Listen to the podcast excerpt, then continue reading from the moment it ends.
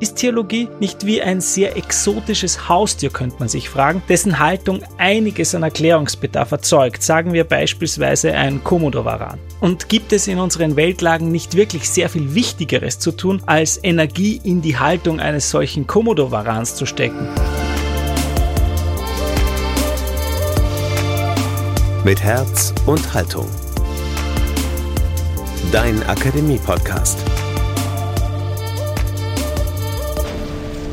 Theologie endlich verständlich. Das hier sind die mit Herz und Haltung Basics, euer Crashkurs in Sachen Fundamentaltheologie mit eurem ganz persönlichen Dozenten Martin Dürnberger. Das hier ist Folge 6, das Staffelfinale. Ich bin Daniel Heinze, herzlich willkommen euch allen. Schön, dass ihr zuhört und natürlich auch ein herzliches Hallo nach Salzburg zu Martin. Und ein herzliches Hallo zurück aus Salzburg in die weite Welt, wo auch immer alle Hörer, Hörerinnen sitzen, die das jetzt hören. Fünf Folgen lang sind wir ja dem Credo und seinen Teilaspekten gefolgt, also Gott Vater, der Sohn, der Heilige Geist, die Kirche. Martin, damit sind wir doch eigentlich durch. Oder fehlt noch was? Was müssen wir heute noch bereden? Es fehlt noch einiges. Also man könnte jetzt noch sehr viel machen. Beim Staffelfinale oder so geht es am Ende immer um große Schlachten. Das machen wir heute nicht. Man könnte natürlich sagen, es geht um die letzten Dinge. Gericht, Himmel, Hölle, Fegefeuer. Aber ich mache einen ganz klassisch theologischen Move. Wir denken heute über das Nachdenken nach. Also darüber, was Theologie ist, sein soll, warum es wichtig ist, theologisch nachzudenken über den Glauben. Wir sind gespannt und ich würde sagen, wir legen sofort los. Die mit Herzenhaltung Basics Teil 6 von und mit Martin Dürnberger.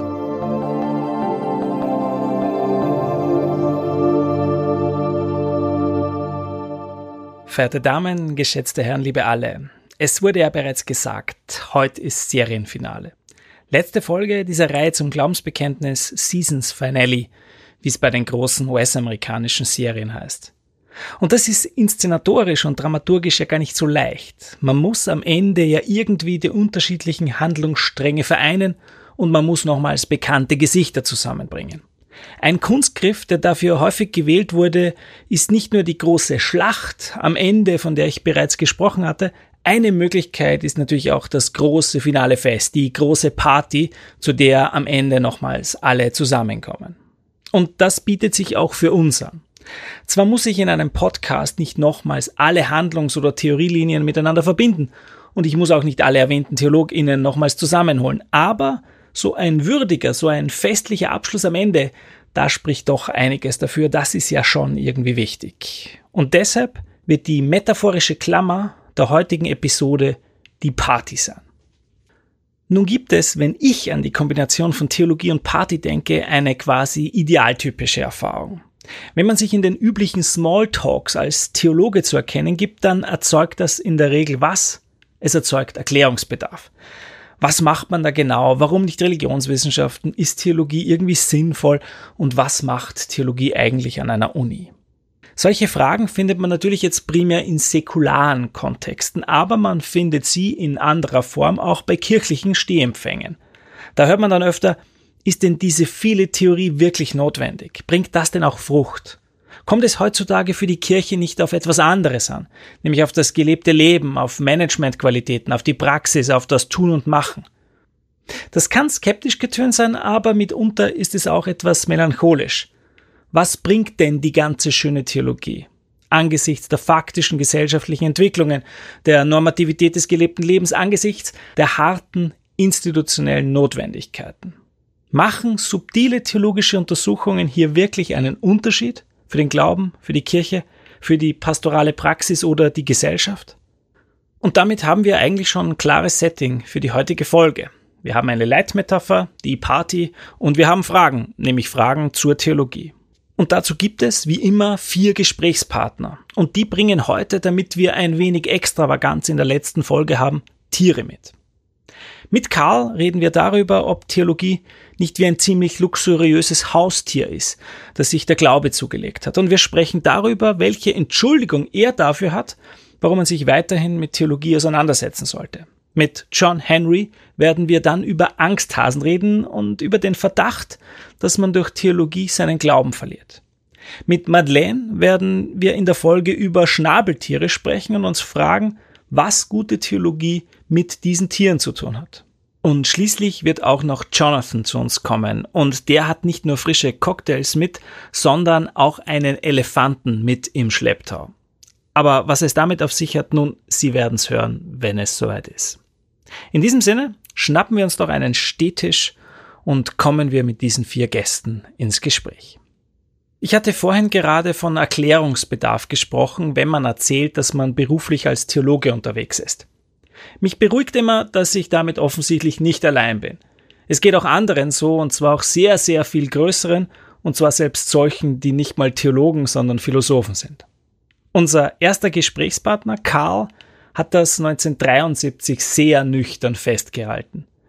Zitat Heutzutage ist es durchaus nötig, sich zu entschuldigen, wenn man sich mit Philosophie in irgendeiner Form beschäftigt. Nach meiner Auffassung ist der größte Skandal der Philosophie, dass, während um uns herum die Natur und nicht nur sie zugrunde geht, die Philosophen weiter darüber reden, manchmal gescheit, manchmal nicht, ob diese Welt existiert. Zitat Ende. Vielleicht kennen Sie diese Zeilen, vielleicht haben Sie erraten, wer das verfasst hat. Es ist dieses Mal nicht Karl Rahner, den ich ja sonst immer sehr gerne zitiere, sondern es ist Karl Popper, der österreichische Philosoph, dem wir unter anderem den kritischen Rationalismus verdanken. Mit etwas Abwandlung gilt das, was Popper hier für die Philosophie festhält, auch für die Theologie. Ist Theologie nicht wie ein sehr exotisches Haustier, könnte man sich fragen, dessen Haltung einiges an Erklärungsbedarf erzeugt, sagen wir beispielsweise ein Komodowaran. Und gibt es in unseren Weltlagen nicht wirklich sehr viel Wichtigeres zu tun, als Energie in die Haltung eines solchen Komodowarans zu stecken, sodass eine Entschuldigung für dieses sehr extravagante Haustier tatsächlich angebracht erscheint?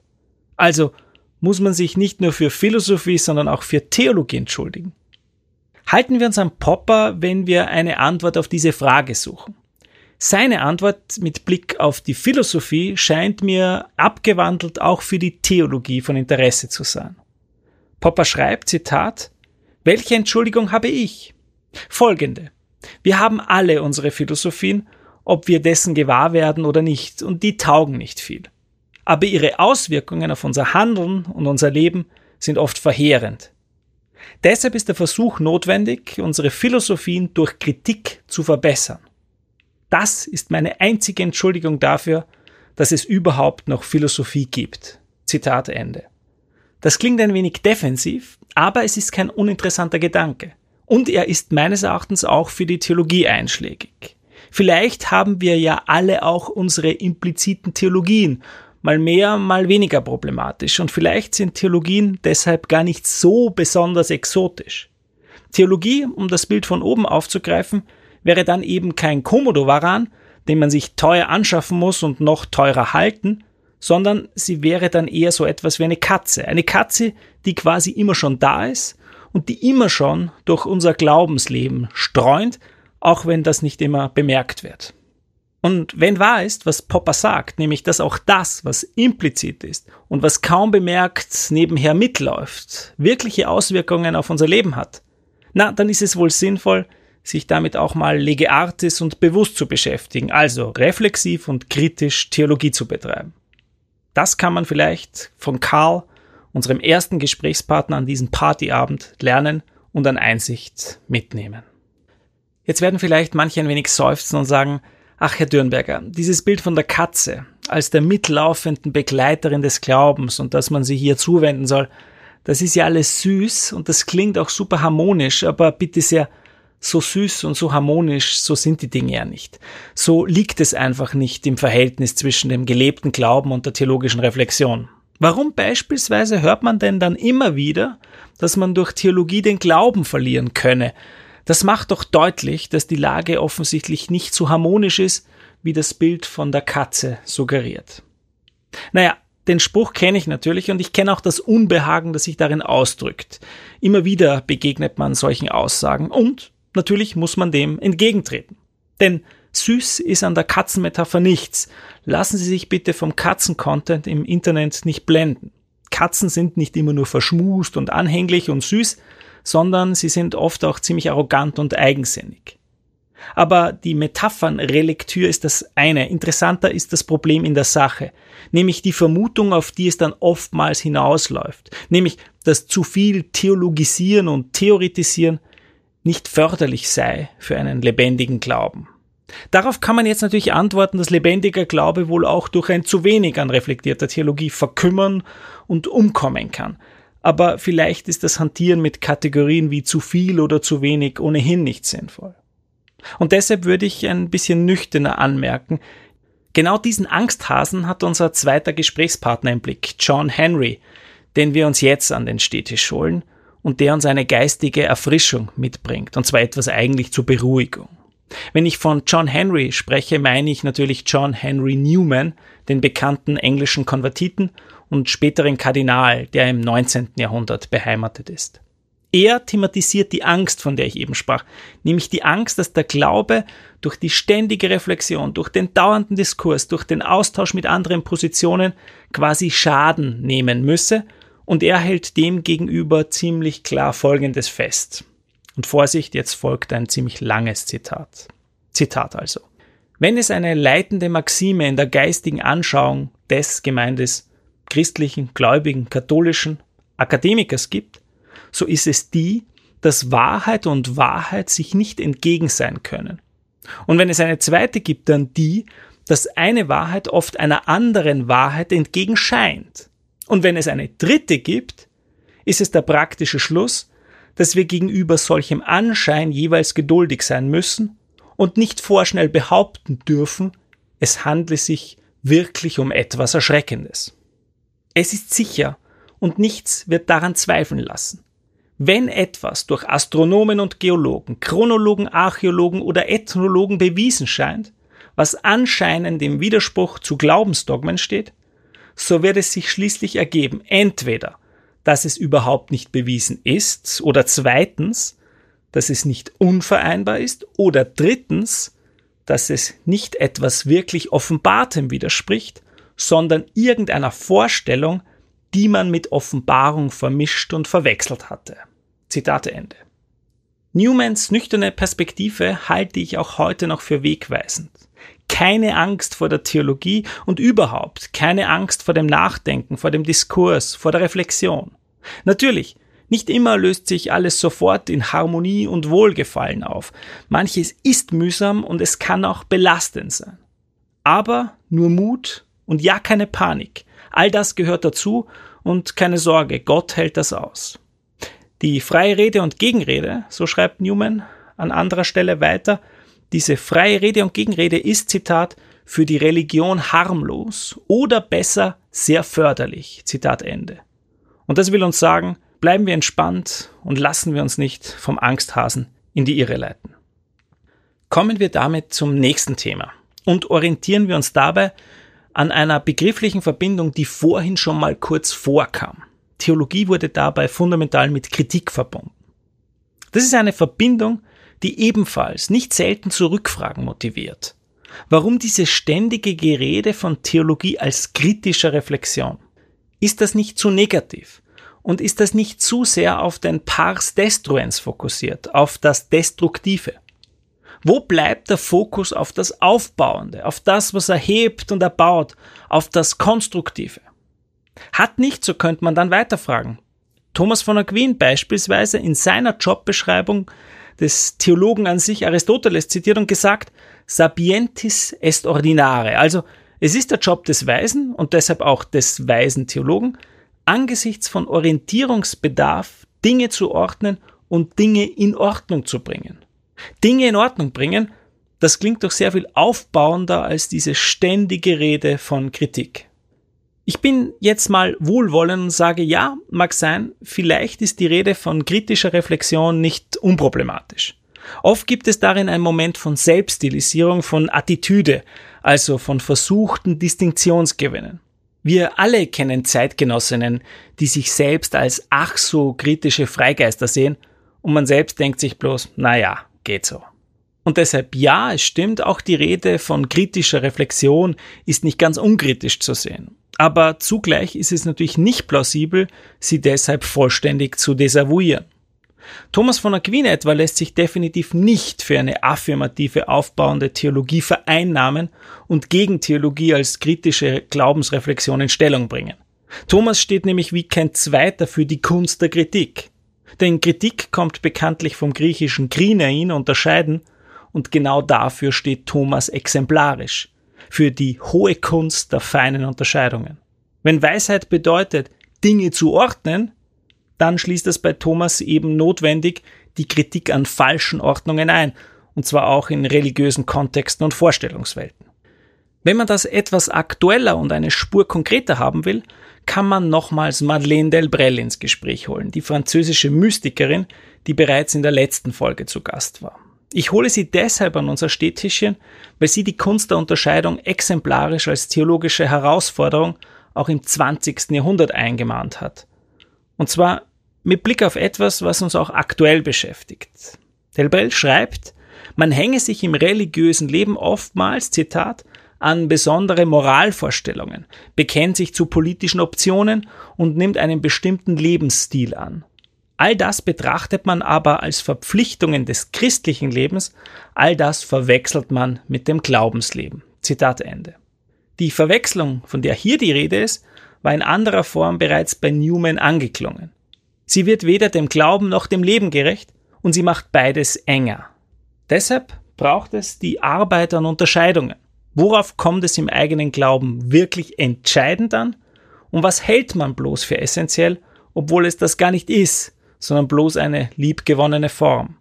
Wo vermische ich eine Glaubensposition mit einer bestimmten kulturellen Formation? Und wo übersehe ich dabei dass der Glaube auch anders ausgedrückt und gelebt werden kann. Um solche Fragen sinnvoll zu beantworten, braucht es die Kunst und die Bereitschaft zur Unterscheidung. Und genau dafür steht, und jetzt kommt endlich vor, das Schnabeltier. Das Schnabeltier, das in Australien beheimatet ist, passte bei seiner sogenannten Entdeckung nicht in die vorhandenen Taxonomien und Ordnungsmuster, weil es ein eierlegendes Säugetier ist. Und genau das machte Probleme, denn entweder ist etwas ein Säugetier oder es ist eierlegend. Nur mit dieser Position kann man nicht weiter, weil das Schnabeltier nun mal beides ist, eben ein eierlegendes Säugetier. Und entsprechend musste man die damals herrschenden Vorstellungen über die Ordnung der Fauna adaptieren. Aber nicht aus strategischem Kalkül, sondern aufgrund eines echten Lernprozesses, weil man besser zu unterscheiden gelernt hatte. Und darum geht's letztlich auch in der Theologie. Nicht bloß um strategische Anpassungen an das, was der Fall ist, sondern um Lernprozesse aus der Begegnung damit. Bildlich gesprochen, gute Theologie kommt nicht nur mit eierlegenden Tieren oder mit Säugetieren zurecht, sondern sie kann auch eierlegende Säugetiere als solche anerkennen. Und zwar nicht nur deshalb, weil sie die kognitiven Kapazitäten dazu hat, sondern auch die Bereitschaft dazu. Madeleine Delbrel steht meines Erachtens nicht zuletzt für diese Bereitschaft und sie ist deshalb eine passende dritte Gesprächspartnerin. Kommen wir damit aber bereits zu unserem vierten Gesprächspartner und gehen wir dabei ein letztes Mal von einer Überlegung aus, die sich vielleicht im Zuge der bisherigen Ausführungen eingestellt hat. Nämlich, dass dieses hohe Lied der Reflexion, des Diskurses, der Argumentation, dass dieses hohe Lied selbst nicht mehr als Folklore ist. Das Problem, das hier angesprochen ist, hängt eigentlich mit dem ersten Punkt zusammen, also mit der Position Karl Poppers. Dieser hatte ja vom Versuch gesprochen, unsere impliziten Philosophien durch Kritik zu verbessern. Und genau hier kann man jetzt wirklich skeptisch werden. Ist dieser Gedanke nicht irgendwie lieb, aber zugleich hemmungslos naiv? Also dieser Gedanke, dass sich unsere Weltbilder und Weltanschauungen durch Argumente verändern ließen ist dieses Vertrauen in den Diskurs, in den rationalen Austausch, in die Vernunft, ist das nicht etwas Dings, wie man in Österreich sagen würde. Das ist keine bloß akademische Skepsis. Man hat ja tatsächlich oft den Eindruck, dass Menschen quasi intuitiv wissen, was gut und schlecht ist und dass die Argumente dafür erst nachträglich dazukommen. Oft hat es ja wirklich den Anschein, dass wir intuitiv bereits wissen, wie etwas einzuschätzen ist und dass wir uns dann zu Recht rationalisieren, warum das auch vernünftigerweise so ist. Und das führt uns dann wie von selbst zur Frage, Wie ist das jetzt eigentlich mit der Vernunft und ihren Einflussmöglichkeiten in der Theologie, aber auch in den anderen Feldern des Lebens? Holen wir uns dazu nochmals einen Denker zu unserem Stehtischchen, den wir bereits aus der letzten Folge kennen, nämlich den US-amerikanischen Psychologen Jonathan Haidt. Haidt interessiert sich genau für das, was eben Thema war. Das Zueinander von spontaner Intuition und diskursiver Rationalität und für die Frage, ob letztere einen Einfluss auf erstere hat. Dabei vergleicht er unser schnelles, unser intuitives Erfassen der Wirklichkeit mit einem Elefanten, der seinen Weg kennt und der entsprechend stabil vor sich hinläuft. Das langsame, das reflexive Denken, das Argumente erst abwägen muss, ist hingegen der Reiter auf diesem Elefanten. Ein Bild, das man in Varianten bereits von Platon kennt. Haidt interessiert sich nun für das Zueinander von Elefant und Reiter, von Intuition und Vernunft, wie er sagt. Und seine empirischen Arbeiten zeigen dabei ein ziemlich klares Bild. Intuitions come first, strategic reasoning second. Intuitionen sind primär, sie kommen an erster Stelle, das strategisch bewusste Denken hingegen kommt an zweiter Stelle. In der Regel erfassen wir intuitiv ganz schnell, wie etwas einzuschätzen ist, und das ist natürlich auch gut so denn sonst wären wir in ständiger Dauerreflexion gefangen und vermutlich nicht handlungsfähig. Der Reiter, unser diskursives Denken, vollzieht dann in der Regel bloß das nach, wohin der Elefant ohnehin bereits von sich aus läuft. Aber, und jetzt kommt der entscheidende Punkt, das ist in der Regel so, aber nicht immer. Der Reiter ist nämlich nicht bloß passiv. Er liefert nicht nur nachträglich Argumente, sondern kann mit seinen Argumenten den Elefanten auch lenkend beeinflussen. Aber nur dann, wenn bestimmte Bedingungen gegeben sind. Und jetzt kommt natürlich die alles entscheidende Frage. Was sind diese Bedingungen? Nun, die zwei wichtigsten kannte bereits die Antike. Sie sprach von Muße und Freundschaft. Unser langsames Denken, die offene Reflexion von für und wider, das Hören auf Argumente, das entfaltet sich zum einen in Situationen, in denen wir handlungsentlastet sind, in denen wir also nicht sofort reagieren und Farbe bekennen müssen. Es ist das Gegenteil von Twitter sozusagen. Es ist das, was die antike Muse nannte Otium.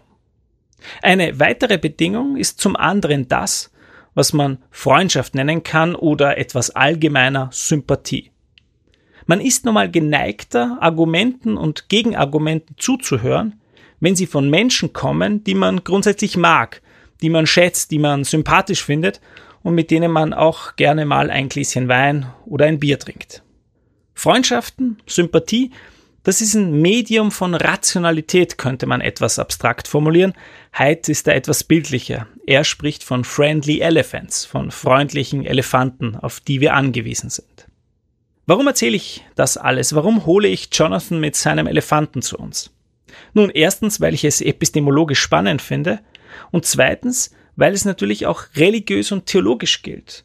Auch wenn es um religiöses Lernen und theologische Reflexion geht, braucht es erstens offensichtlich Muße und Unterbrechung und braucht es zweitens Freunde, Freundinnen, denn diese sind im Idealfall nicht einfach Verstärker unserer Bubbles, sondern zugleich auch Instanzen, die mal korrigieren, die uns herausfordern, die uns mit anderen Perspektiven konfrontieren und von denen wir uns auch etwas sagen lassen. Und das ist ja eigentlich ein sehr, sehr schönes Schlusswort, und zwar eines, in das sich, wie Sie bemerkt haben, natürlich ein kaum getarntes Plädoyer für Theologie und für Bildung in christlichen Kontexten eingeschlichen hat. Also für Bildungshäuser, für Akademien, für theologische Fakultäten und natürlich auch für die Salzburger Hochschulwochen. All das sind Settings, wo man sich handlungsentlastet und üblicherweise mit freundlichen Menschen austauscht, in denen man gemeinsam Fragen stellt und neue Perspektiven kennenlernt. All das sind ideale Möglichkeiten, nicht bloß ersten Regungen und Intuitionen zu folgen, sondern den eigenen Glauben bewusst zu machen und ihn reflexiv weiterzuentwickeln. Wenn Sie also durch diese kleine Reihe hier ein wenig Gefallen daran gefunden haben, wenn Sie vielleicht sogar unbändige Lust auf systematische Theologie entwickelt haben, dann verweise ich ein letztes Mal auf das Buch Basic Systematische Theologie, aber ich sage zugleich, es würde mich sehr, sehr freuen, Sie auch mal live in Farbe und analog zu treffen. In einer Akademie, in einem Bildungshaus oder bei den Salzburger Hochschulwochen. Und wenn Sie ein Friendly Elephant sind, wovon ich natürlich ausgehe, dann findet sich vielleicht auch mal die Gelegenheit, das zu tun, was bei Partys keineswegs fehlen darf und natürlich auch nicht bei unserer Party hier, nämlich, dass man miteinander anstößt. Und das mache ich heute mal digital und virtuell und ich stoße mit Carl, John Henry, Madeleine und Jonathan auf Sie an und sage Danke fürs Dabeisein.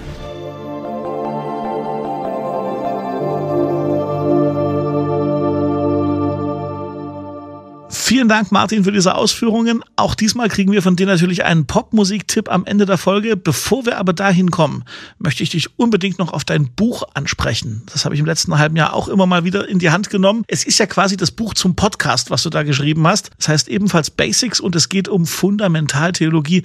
Erzähl doch bitte mal unseren Hörerinnen und Hörern ein bisschen mehr über dieses Buch. Im Wesentlichen passiert da sehr viel ausführlicher, mit sehr viel äh, mehr Menschen, die noch auf die Bühne geholt werden und zitiert werden.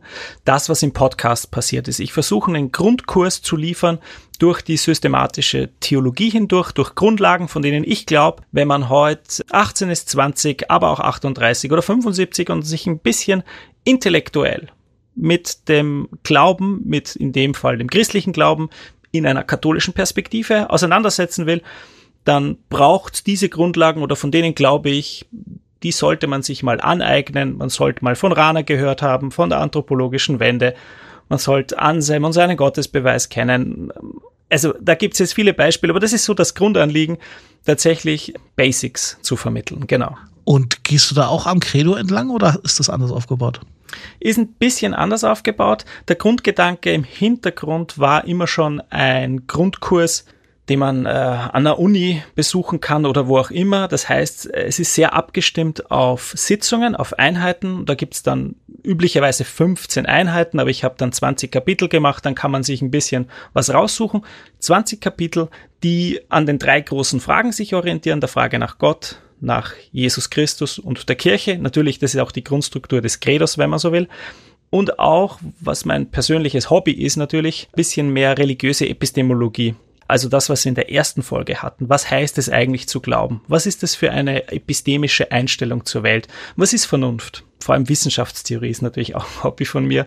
Warum ist Theologie eine Wissenschaft? Was zeichnet sie aus im Verhältnis zu anderen? Also das kommt auch vor, aber ich würde sagen, alles moderat äh, verarbeitet. Also so, dass man es lesen kann, wenn man mit einem Studium beginnt. Das ist so immer der Grundgedanke also man muss kein fertiger Student sein, um das äh, zu lesen, aber man sollte schon äh, sich für Theologie und für die wissenschaftliche Aufbereitung theologischer Fragen interessieren. Ich habe tatsächlich auch äh, viel Freude schon am episodischen Lesen gehabt, muss ich ganz privat sagen. Also so immer mal reinzugucken und bei bestimmten Fragen dann hängen zu bleiben und dann auch nochmal so das, was man bereits weiß, nochmal aufzufrischen. Es macht Spaß, sich darin auch ein bisschen zu verlieren. Wo kriege ich das denn her, das Buch? Ach, ich glaube überall da, wo es Bücher gibt. Wie heißt das die Formulierung im offiziellen Sprachgebrauch? Im gut sortierten Buchhandel. Den gibt's überall. Dann äh, wünschen wir euch, dass es den äh, on- oder offline in eurer Nähe gibt und ihr das Buch bekommt. Sagst du nochmal den genauen Titel bitte? Genau.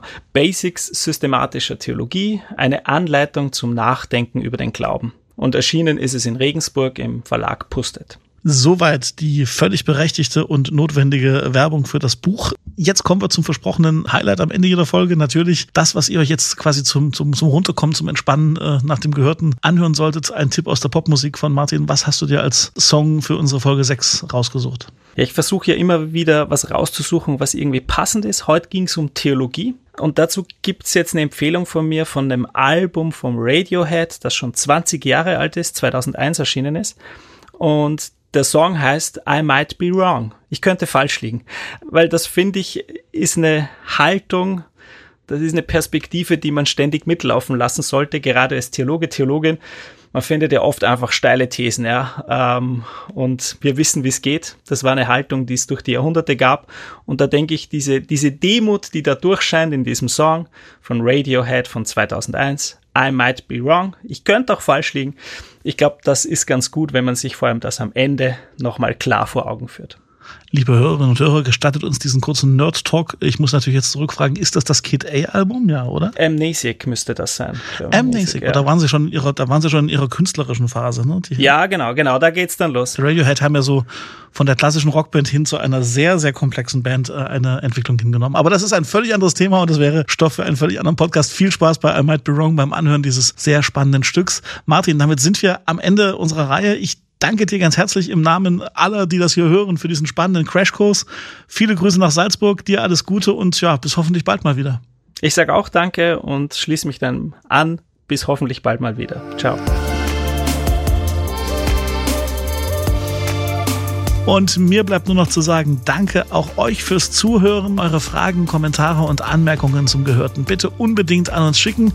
Per E-Mail oder Facebook oder Instagram oder über die Homepage der Akademie lebendigakademisch.de alle fünf bisher erschienenen Basics-Folgen sowie alle anderen Ausgaben dieses Podcasts hört ihr überall, wo es Podcasts gibt, im gut sortierten Podcast-Handel, hätte ich beinahe gesagt.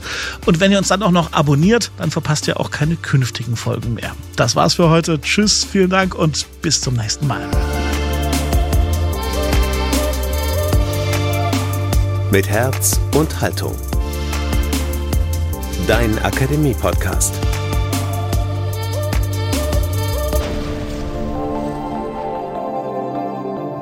Ein Angebot der Katholischen Akademie im Bistum Dresden-Meißen.